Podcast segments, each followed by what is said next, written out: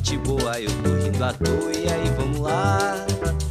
Esse feijão tá chegando aqui pra mudar o seu dia. Então entra na rede, se joga com a gente, que é pra você ver como é diferente quando tem feijoada pra te acompanhar. Esse feijão tá chegando aqui pra mudar o seu dia. Então entra na rede, se joga com a gente, que é pra você ver como é diferente quando tem feijoada pra te acompanhar. Seja muito bem-vinda, muito bem-vindo a mais uma edição do cardápio da semana do Feijoada Completa. Eu sou Luiz Felipe Pereira, estou com o Matheus Guzmão. Você já conhece como funciona o nosso cardápio, né? Acompanhou na semana passada, a gente dá aqui uma pincelada no que a gente acha que vai ser notícia ao longo da semana. A gente está gravando na sexta-feira e o cardápio número 2 está indo ao ar na segunda-feira, começo de julho. Como é que estão as coisas aí, Matheus? Tudo certo? Tudo certo, Luiz Felipe? Bom dia, boa tarde, bom momento a todos os ouvintes do Feijoada Completa. Semana afastada, né? Principalmente no mundo político, uma semana bem ruim para o presidente Jair Bolsonaro e a tendência é que a próxima semana também seja assim. Mas vamos digerindo a gororoba, como dizia Ricardo Eugênio Boechat, durante a nossa conversa aí no cardápio da semana, destrinchando aí o que será tema, o que será pauta na próxima semana. É isso aí, Luiz. Vamos nessa, Matheus. Para começar, então, vamos de mitologia grega, né? É... Eu ouvia muita coisa, lia, acompanhava, talvez uma coisa mais lúdica, né? Talvez ali na adolescência, início da vida adulta. É... Umas coisas de mitologia grega que a gente via o episódio do cavalo de Troia, né? Que foi uma, uma um artifício utilizado por, é, é, numa guerra, né? Monta-se um cavalo é, de madeira, ele invade o, o, a cidade adversária ou inimigo como um presente, né, um suposto presente, mas ele está recheado de soldados, né, e aí à noite, depois de adentrarem né, a, a, a, cidade murada, vamos dizer assim, é, eles tomam a cidade, tocam fogo, fazem o Diaba 4 e conquistam, né, uma tática de guerra. Falou-se muito nessa semana que passou que o governo Jair Bolsonaro teria, teria lançado um cavalo de Troia na CPI da Covid. Você acha que rolou isso, Matheus, em um dos depoimentos aí do, do suposto vendedor aí de vacina barra policial militar? É, Luiz, é assim, foi o depoimento do Menguete, né? Ele tinha dado uma entrevista para a Folha de São Paulo, uma entrevista bombástica, dizendo que um, um servidor do alto escalão do, do governo Bolsonaro era o diretor de logística do ministério, né, o Ricardo. Ele teria pedido propina, teria pedido para que aumentassem o preço das doses de 3 dólares para 4 dólares. Então ele, ele deu essa entrevista bombástica para a Folha, a CPI mudou todo o seu roteiro da semana, seu cronograma da semana para encaixar o seu depoimento na CPI da Covid-19. Só que quando ele foi dar esse depoimento, se mostrou assim, por mais que ele possa estar falando a verdade sobre esse pedido de propina, ele realmente esteve no restaurante, disse que esteve com as pessoas, tem e-mails comprovando uma troca de mensagem com servidores do Ministério da Saúde, parece muito que aquela testemunha ou aquela testemunha da CPI foi plantada por alguém, porque ele chegou com uma história meio sem pé nem cabeça e absolutamente do nada apresentou um áudio do deputado Luiz Miranda que foi um deputado, né, ele, seu irmão, o, o, o que é servidor da saúde, é, do Ministério da Saúde, o servidor concursado, denunciaram uma tentativa de superfaturamento na vacina, e aí, do nada, o Domenguete, esse policial militar barra vendedor de vacina, apresenta um áudio que seria do Luiz Miranda negociando compra de vacina, o que depois ficou comprovado que esse áudio era anterior, era de 2020, que estava falando de luva e um negócio nos Estados Unidos do Luiz Miranda. Então, o que pareceu muito foi que a tentativa do Domenguete, ou de quem tentou plantar o Domenguete lá dentro, era queimar o Luiz Miranda e, com isso, queimar a denúncia feita pelos irmãos Miranda anteriormente.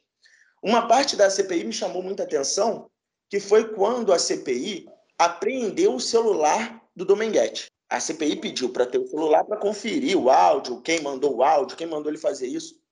E o deputado Flávio, o senador Flávio Bolsonaro, que é filho do presidente Jair Bolsonaro, grita aos berros: só pode ver o áudio, só pode ver o áudio. Então, qual era a preocupação que esse grupo tinha com o restante do celular do Domenguete.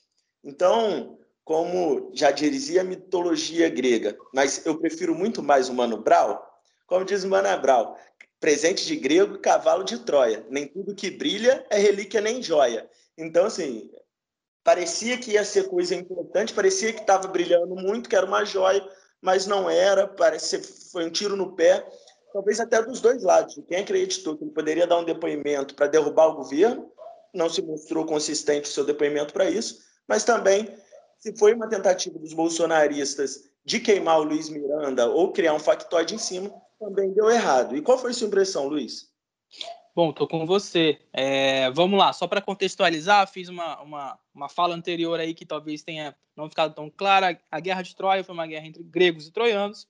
É, o pessoal da Grécia estava perdendo e não conseguia sobrepor ali Troia, né? E aí, portanto, inventa-se um presente o tal do presente de grego, né? Deixa na porta da cidade de Troia, que era uma cidade murada, um cavalo de madeira. E aí Troia recebe, acolhe o presente. O presente estava, na verdade, recheado de, de, de, soldados aí que acabaram conquistando a, a cidade inimiga, né? Não se sabe se é mitologia grega, não se sabe se é real, mas é algo que está no registro aí da história.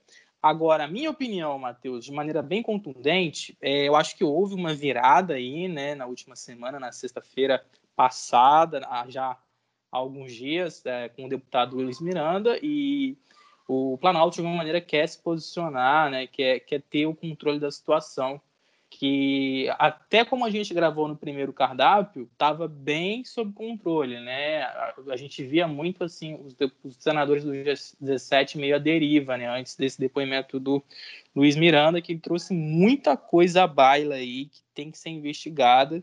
E eu não sei se vai ter esse foco, né? Se as coisas vão realmente chegar num caminho, porque eu ainda vejo um, um espírito meio barata voa, assim. Não sei se você concorda comigo. Agora, eu queria te perguntar, já levando aí para a linguagem do futebol e fazendo uma comparação aí com a semana que passou, quem é o destaque da rodada e quem é o perna de pau aí entre os deputados? Os deputados não, os senadores, me desculpe. É, para mim, assim, sempre é, quem, quem, quem é destaque, para mim sempre é o Randolph. O Randolph, para mim, está sendo um grande destaque dessa CPI, positivamente, o senador Rodolfo Rodrigues. Assim como o, senador Humberto Costa também tem gostado muito, mas acho que a craque da rodada foi a senadora Elisiane Gama, né, que foi quem conseguiu tirar do Luiz Miranda a citação do Ricardo Barros. Ele citou nominalmente. Quando ele foi levar ao presidente a denúncia de tentativa de superfaturamento, o presidente teria dito: ah, isso é coisa do Ricardo Barros. Foi Ricardo a Tebet, Barros. né? A Tebet do Mato Grosso do ah, Sul. Desculpa, desculpa. Simone Tebet, que foi a senadora que conseguiu tirar dele. Elisiane Gama também é uma senadora que tem tido uma atuação é, positiva dentro da CPI, mas foi, de fato, a Simone Tebet, do Rio Grande do Sul. Desculpa. Então, a Simone Tebet conseguiu tirar isso. Ah, isso é coisa do Ricardo Barros. Quando ele diz que é coisa do Ricardo Barros, Ricardo Barros é o líder do governo Bolsonaro dentro da Câmara dos Deputados. É um deputado que ele é oriundo de Maringá e ele é um deputado que ele, ele transita por todos os governos. Ele foi vice-líder de governo da Dilma Rousseff, atuou como vice-líder de governo do Lula, foi ministro da Saúde do Temer e agora é líder da bancada dentro do, do, do, do governo Bolsonaro, dentro da Câmara dos Deputados. É um, é, é, assim, é, é aquele típico deputado do Centrão. Então, quando ele conseguiu tirar isso dela, mostra realmente quem é o, o, que pode ser real o que o, o que o Luiz Miranda está falando. Então, para mim, a craque da rodada, a craque da semana foi a Simone Tebet. E, cara, assim, eu não consigo mensurar para você quem eu acho que é o perna de pau, não, tá? Porque são muitos, sabe? assim, o Fernando Bezerra, para mim, é, é intragável, cara. Fernando Bezerra, para mim, talvez seja o Heinz, mas eu não conseguiria te dizer um só, não, Luiz. Para você, quem é o craque e quem é o perna de pau? Vou ser bem direto aqui. O craque da rodada para mim é Alessandro, Alessandro Vieira, senador por Sergipe, do Cidadania. E o perna de pau para mim é o Marcos Rogério. Eu acho que esse daí realmente é, não consigo é, ver os argumentos dele de maneira tão, tão construtivas, né? É o que eu falava com, com um amigo, né? Acho que faz parte da democracia você ter mecanismos de posicionamento, né? É, quem está com o governo, que é a oposição, isso é legítimo na democracia, mas eu acho que às vezes acabam as coisas indo por um caminho meio, meio fora da nossa compreensão. E aí acho que perde todo mundo, né? Acho que de maneira geral isso não é bom. Mas vamos passar aí, Matheus, manifestações 3J. Mas, mas, tem, mas, mas, tem, uma coisa do Marcos Rogério, né? Assim, ele está lá para defender essa pauta mesmo do bolsonarismo. Ele é um fiel do governo. O que o governo mandar ele fazer, ele vai fazer, né? Então, assim, é, é, é, mais uma massa de manobra disso e pensando sempre que ano que vem tem eleição. Então, qualquer coisa desse movimento é visando 2022, né? Não, certamente, certamente. E aí, né, é, realmente a gente entra no jogo político, né? A gente entra no, no já está aí o tabuleiro de 2022 tá, já está se configurando, né? A gente passou quatro anos, 2018 até 2022, numa campanha eleitoral, na minha opinião, né? Acho que o discurso do governo federal sempre foi muito esse de, de trabalhar sempre com o inimigo, trabalhar que as pessoas de alguma maneira não deixam o presidente trabalhar, que as coisas estão indo por um caminho que que não era esse, que alguém está atrapalhando. E a gente passou quatro anos se queixando e buscando aí, é, de alguma maneira, apontar dedo e, e alguma, de alguma maneira também acusar vontades alheias, forças fora do, do controle. E, e a gente, na verdade, não, não caminhou. É como eu imagino. E nesse sentido aí de muita gente insatisfeita, né? É, manifestações aí do 3 de julho, né? A gente já falou, a gente está gravando na sexta-feira, antes das manifestações estão previstas para sábado. Está é, tá indo ao ar na segunda, o cardápio número 2. E, de alguma maneira, a gente vê o engajamento, pelo menos nas redes sociais, né? A cada depoimento novo na CPI, a cada escândalo que sai, a cada é, nova nova polêmica, vamos dizer assim, um, um movimento é, de ir para a rua, né? Mas a gente vê muito na rua à esquerda, né, Matheus?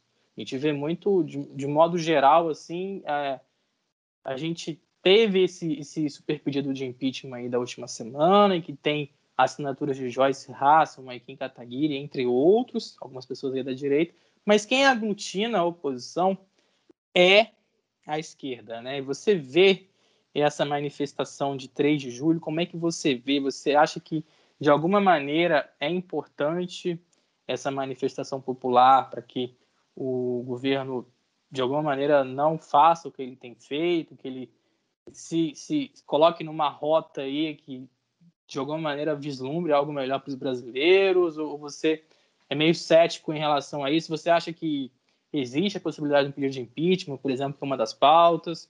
Como é que você vê isso? Assim, é, o 3J vai ser muito importante para medir isso. Se, se, se, terá uma continuidade de um processo de impeachment dentro da Câmara dos Deputados ou não. É, é, a, a, manifestação política de rua ela indica muito no Brasil e ela faz muita pressão em cima da Câmara dos Deputados, principalmente, de novo, por conta das eleições de 2022. Né? Então, muitos deputados estão pensando na sua reeleição já, já estão pensando como que vai ser o dia seguinte. Então, é, entraram para o processo de impeachment, né, um super pedido de impeachment que falaram, 122 razões, é, esquerda, deputado de direita, até o Kim Kataguiri, do MBL, que foi uma das pessoas que mais incentivaram o impeachment da Dilma. Então, a gente vê unindo aí PT e Kim Kataguiri, pessoal e Joyce, Joyce Heisman. É, mas para o Arthur Lira dar prosseguimento a um pedido de impedimento, único e exclusivamente vai depender mesmo do, da rua, da pressão popular. A gente tem a pandemia no meio disso tudo que atrapalha muito a, a, a, as ruas estarem mais cheias. Acredito que se não fosse a pandemia, a pressão em cima do governo Bolsonaro estaria muito maior. Mas é, a gente vê um grande número de pessoas indo para a rua nos últimos, no, nas últimas manifestações. Eu espero que o 3, 3J amanhã vai ser maior, acho que vai ser a maior manifestação contra o Bolsonaro. Eu mesmo vou estar nas ruas, vou sair aqui em Volta Redonda às 14 horas para estar na manifestação contra o Bolsonaro. Eu, eu levo muita fé nisso, sabe, Luiz Felipe? Eu acredito muito que se a manifestação popular, se a indignação conseguir ser vista e se a mídia der uma cobertura, a mídia tradicional der uma cobertura para esses fatos como não deu na primeira manifestação, mas na segunda conseguiu fazer uma cobertura melhor. Se ela tiver uma cobertura boa da imprensa, é, minutos no Jornal Nacional, cobertura da CNN Globo News ao vivo, sair nas pautas dos jornais de domingo, acredito que essa manifestação popular pode ser que aconteça uma pressão sobre o Congresso. Mas é esperar para ver. Assim. O Arthur Lira não tem o mínimo de vontade de abrir um processo de impeachment contra o Bolsonaro. Né? Até porque ele foi eleito presidente da Câmara por causa do Bolsonaro. Bolsonaro ajudou ele a ser eleito presidente da Câmara, assim como foi com o Centrão, comprando parlamentar com as suas emendas, né? Então, e liberação desse valor das suas emendas. Mas vamos ver como vai ser a rua. Você vai na rua, vai na manifestação? Não, então, vamos lá. Eu tenho uma visão um pouco diferente da sua. Acho que realmente a pressão popular é, é algo que é latente, né? algo que realmente faz a diferença, mas eu acho que de alguma maneira a gente tem aí um processo talvez já desgastado da relação dos deputados com a população e acho que não vejo é, o que é feito né, em relação à manifestação como algo que pode influenciar a decisão do Congresso, a decisão dos deputados. Eu acho que há muitos grupos de interesse, acho que o jogo político passa pela rua, mas como ele está disposto hoje, é, não não estou bem desesperançoso em relação a mudanças de rumo, assim. Por isso que prefiro ainda observar. É, estive em algumas manifestações em 2016, é, 2016, 2016, isso, né, na ocasião do impeachment, estive na rua contra o impeachment da presidente Dilma Rousseff, mas esse ano é, ainda não, sabe aquele negócio de, ainda não me pegou, Matheus, sabe aquela coisa de, ainda não tô nessa, então eu tô, tô observando, tô lendo algumas análises e, e refletindo, porque acho que o jogo político é, passa por algo que foge da nossa vontade, infelizmente, nesse momento, e a configuração do tabuleiro está disposta aí para um pragmatismo, acho que maior do que a nossa nossa indignação, infelizmente, infelizmente. Mas é isso, alguma consideração aí para a gente pular para o próximo tópico do cardápio? E aí, curtindo o bate-papo? Então, se você chegou até aqui, saiba que este podcast tem oferecimento da Duduca Filmes. E você, quer fazer o seu podcast também? Se liga que a Duduca pode te ajudar nessa missão. Manda pra gente um longo áudio no WhatsApp. 11 9 8691 1239. E olha, prometemos não clicar no acelerar. Gostamos de uma boa conversa, se é que você me entende. Não, eu acho que a sua visão também é, é ela é correta também. Né? Assim, é um jogo político. Até quem está organizando as manifestações tem interesse político atrás disso também, né? Mas é, eu cansei muito, sabe? Então eu, eu, é uma forma minha até de, de, de extravasar um pouco o que eu sinto a partir desse governo. Lógico. Mas vamos ver, vamos ver a repercussão como vai ser e até para entender politicamente também o que vai acontecer daqui para frente, né? Exatamente. Vamos então, né? Na, na, no nosso primeiro cardápio a gente falou que a gente fez uma provocação, né? Que o Brasil é a única seleção entre as que estão disputando a Copa América que não tem a camisa 24 no seu plantel, no seu elenco. E a, na semana que passou, é, houve aí uma provocação à justiça que se investigue por que não ter a camisa 24 e é, possível crime aí envolvendo LGBTfobia, questão mesmo do preconceito. Você acha que é exagerar, Matheus, abrir uma investigação sobre isso, levar para a esfera jurídica, ou você acha que o caminho é esse mesmo? Eu acho que o debate precisa ser feito, tá? Eu acho que é preciso falar sobre isso. Eu acho que essa questão de, do número 24 ser classificado é, ao homossexualismo, assim, é, é, é, é, cara, é tão antigo isso, sabe? É tão velho. Acho que isso já deveria ter passado, mas não passou. Eu acho importante a discussão. Agora, a judicialização disso Quer mandar lá a justiça mandar para a CBF? Ah, por que, que não se usa a camisa 24? Ah, porque não quero. Assim, eu não acho que a judicialização tenha efeito prático. Mas o debate, sim. A judicialização é essa. Os caras podem justificar que não usa a camisa 24 porque acham que dá azar, porque nenhum jogador acha que não deve usar porque dá azar, porque não quer. Cada jogador escolhe sua camisa. É, a judicialização eu não acho, não vejo motivo para isso. Acho que às vezes é mais para ganhar o holofote e um espaço na mídia. Mas a discussão eu acho importante ter. E eu esperei mesmo, eu acho que eu sou um, um menino muito ingênuo, que eu esperei que algum jogador da seleção fosse usar na semana passada. Quem sabe hoje tem jogo, quem sabe alguém use, mas não, não, não, acredito nisso. Mas eu acho que o debate precisa ser feito. A gente falou isso na semana passada, né? O número Exatamente. 24 é, é, com homossexualidade por conta de ser o grupo do veado, do animal veado no jogo do bicho. Tipo, pô, uma parada tão antiga, né? Assim, vamos esperar, vamos torcer que alguém use e que isso passe. Mas eu falei, é o que eu falei semana passada. Até o próprio Senado Federal não existe o gabinete 24 no Senado Federal. São 81 senadores e são 82 gabinetes. Então, porque o gabinete vai até 82 porque ninguém usa 24. É, é uma, uma infantilidade absurda. É complicado demais. É, e nessa esfera aí, né, do debate da diversidade, é, nessa semana, semana que passou, né, em Doar, na segunda-feira, dia 5, em Doar Feijoada, é, a gente, na última semana, teve Eduardo Leite, o atual governador do Rio Grande do Sul, assumindo é, a sua orientação né, sexual e se assumindo como gay numa entrevista para o Pedro Bial. É, vi algumas coisas no Twitter, algumas pessoas colocando que, que é um posicionamento importante, algumas, alguns representantes da esquerda aí questionando a legitimidade, se realmente ele está buscando algum protagonismo político, já avisando o 22, uma vez que ele está nas prévias do PSDB para disputar com Dória, com Gereissati, sobre quem vai ser o candidato, o, o quem vai para a chapa, né? É, é um recurso que ele está tirando da manga, segundo umas, algumas pessoas, segundo outras, é algo legítimo, é algo que ele queria realmente comunicar. Bom, em política a gente acaba meio que é, desconfiando de tudo, né? Não sei o que, que, você, que você imagina e o que, que você acha, Matheus. Ah, Luiz, assim, o, o governador Eduardo Leite é um dos exemplos de político de direita que eu gosto, tá? Assim, eu acho que ele tem um posicionamento importante, por exemplo, até durante a pandemia, de alguém se posicionar a favor da ciência, a favor da vacina.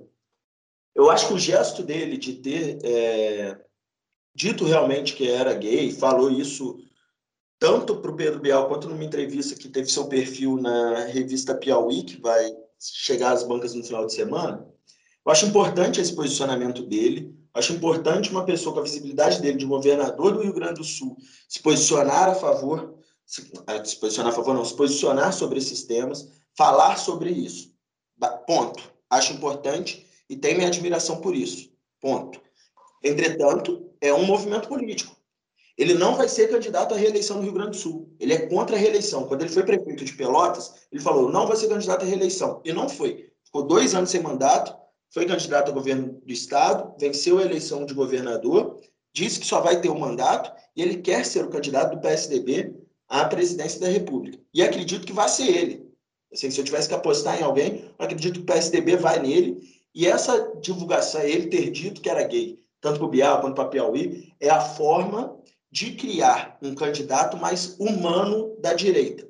Ou seja, um candidato que pode pensar até economicamente parecido com o que o Paulo Guedes pensa, mas que não vai falar os absurdos que o Bolsonaro fala de homofobia, de racismo e outras atrocidades que ele fala. Então, eu acho sim que é um movimento político, mas acho que é importante também o posicionamento dele. Nós somos um, um, um ser político o dia inteiro, cada posição nossa é política. Então, admiro ele por isso, mas acho que é uma estratégia política também. E você? Eu acho que, assim, é, essa semana, semana que passou, né, eu vi algumas coisas no Twitter, o, uma delas sobre essa questão aí de ser o pioneiro em relação a, a se assumir dessa, nessa, nessa orientação, né? É, vi que a governadora do Rio Grande do Norte já havia se assumido, é, vi algumas pessoas é, meio que se queixando que ele está fazendo isso depois de ter sido eleito, aquela coisa toda. É, a minha opinião sobre isso é, diz basicamente sobre 22. Né? Acho que ele está é, tirando realmente uma carta da manga aí, né? ele, ele quer se colocar como um nome viável para a direita e ao mesmo tempo também quer estar forte no partido dele, que é o PSDB, né?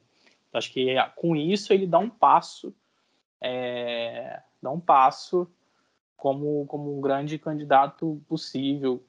Mas acho que vai ser duro ali, realmente não vai, não vai ser, não vai ter vida fácil não. É Dória e Gereissati, né? Gereissati tem buscado protagonismo na, na CPI. Dória com a vacina, talvez aí Dória um passo à frente de Gereissati. É, essa, essa, esse, esse, essa queda de braço, né, de, de três aí, acho que realmente não vai ser tão, tão fácil. E ele vendo que não vai ser algo tão fácil, ele está se colocando como essa tá, tá, levando essa bandeira da diversidade, né? Tá, mas assim, como você colocou, acho super é, pertinente esse posicionamento, independentemente de ser algo político ou não, mas vejo como político, ele se colocar é, realmente expor, né, para o eleitorado dele, para quem não votou nele, é, qual é a orientação que ele segue, né? Luiz, Assim, é, nós falamos do Sudeste, né? Eu e você aqui, né? Eu, Sim. eu Volta Redonda, no Rio de Janeiro, você em São Paulo. Nós falamos do Sudeste.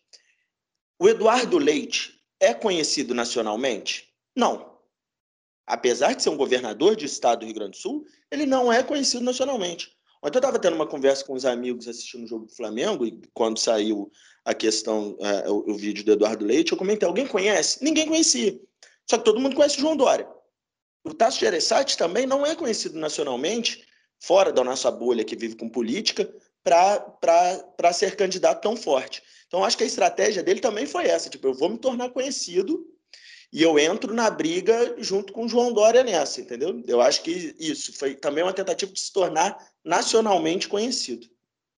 Exato, concordo com você. E é assim, é, é como você falou na, na primeira, nosso primeiro tópico, né?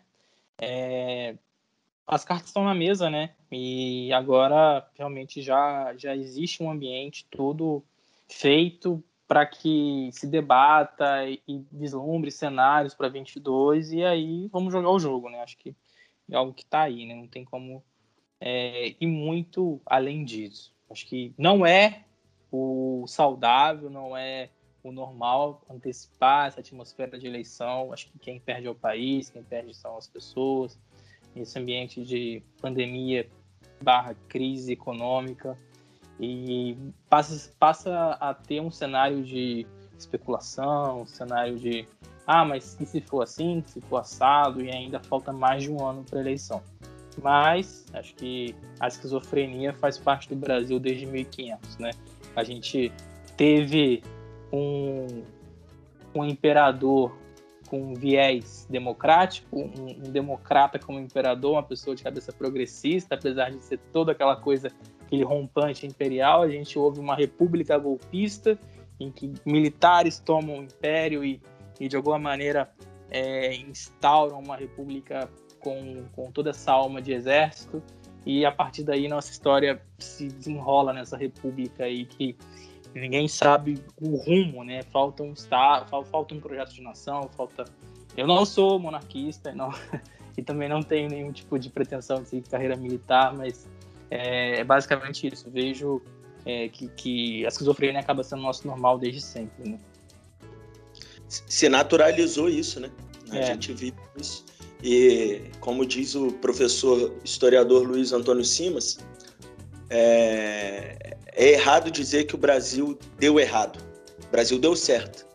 Ele foi feito desde o seu início para ser essas esquizofrenias e para dar dinheiro a quem tem poder, a quem tem dinheiro já, quem é, seria a elite barra burguesia, né?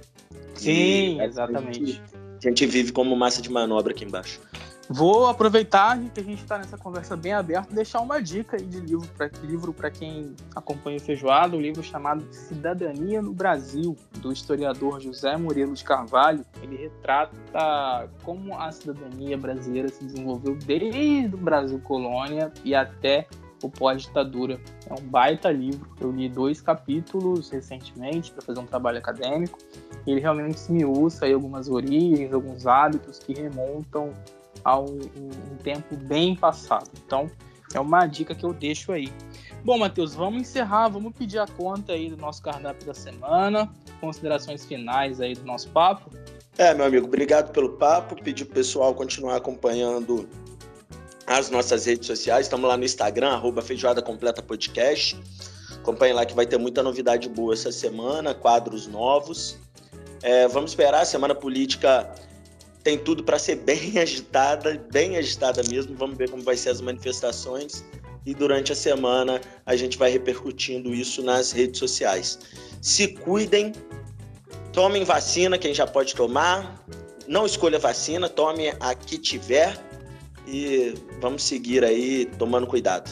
É isso. É isso, gente. Cardápio da semana número 2 do Feijoada Completa fica por aqui. Queria deixar um abraço pro Luiz, nosso editor de áudio, Luiz Queiroz, está aí recortando, colocando aquela trilha, fazendo o que ele sabe fazer de melhor, né? Arrebentando aí na edição. Deixar um abraço pro Vinícius também, que por motivos de força maior, né, hoje não esteve com a gente, mas certamente no próximo cardápio vai estar por aqui. É isso, feijoada completa fica por aqui. Até a próxima, aquele abraço. A feijoada vai começar, venha ver como é que tá. Tem só gente boa, eu tô rindo à toa, e aí vamos lá. Esse feijão tá chegando aqui pra mudar o seu dia. Então entra na rede, se joga com a gente, que é pra você ver como é diferente quando tem feijoada pra te acompanhar. Esse feijão tá chegando aqui pra mudar o seu dia. Então entra na rede, se joga com a gente, que é pra você ver como é diferente quando tem feijoada pra te acompanhar.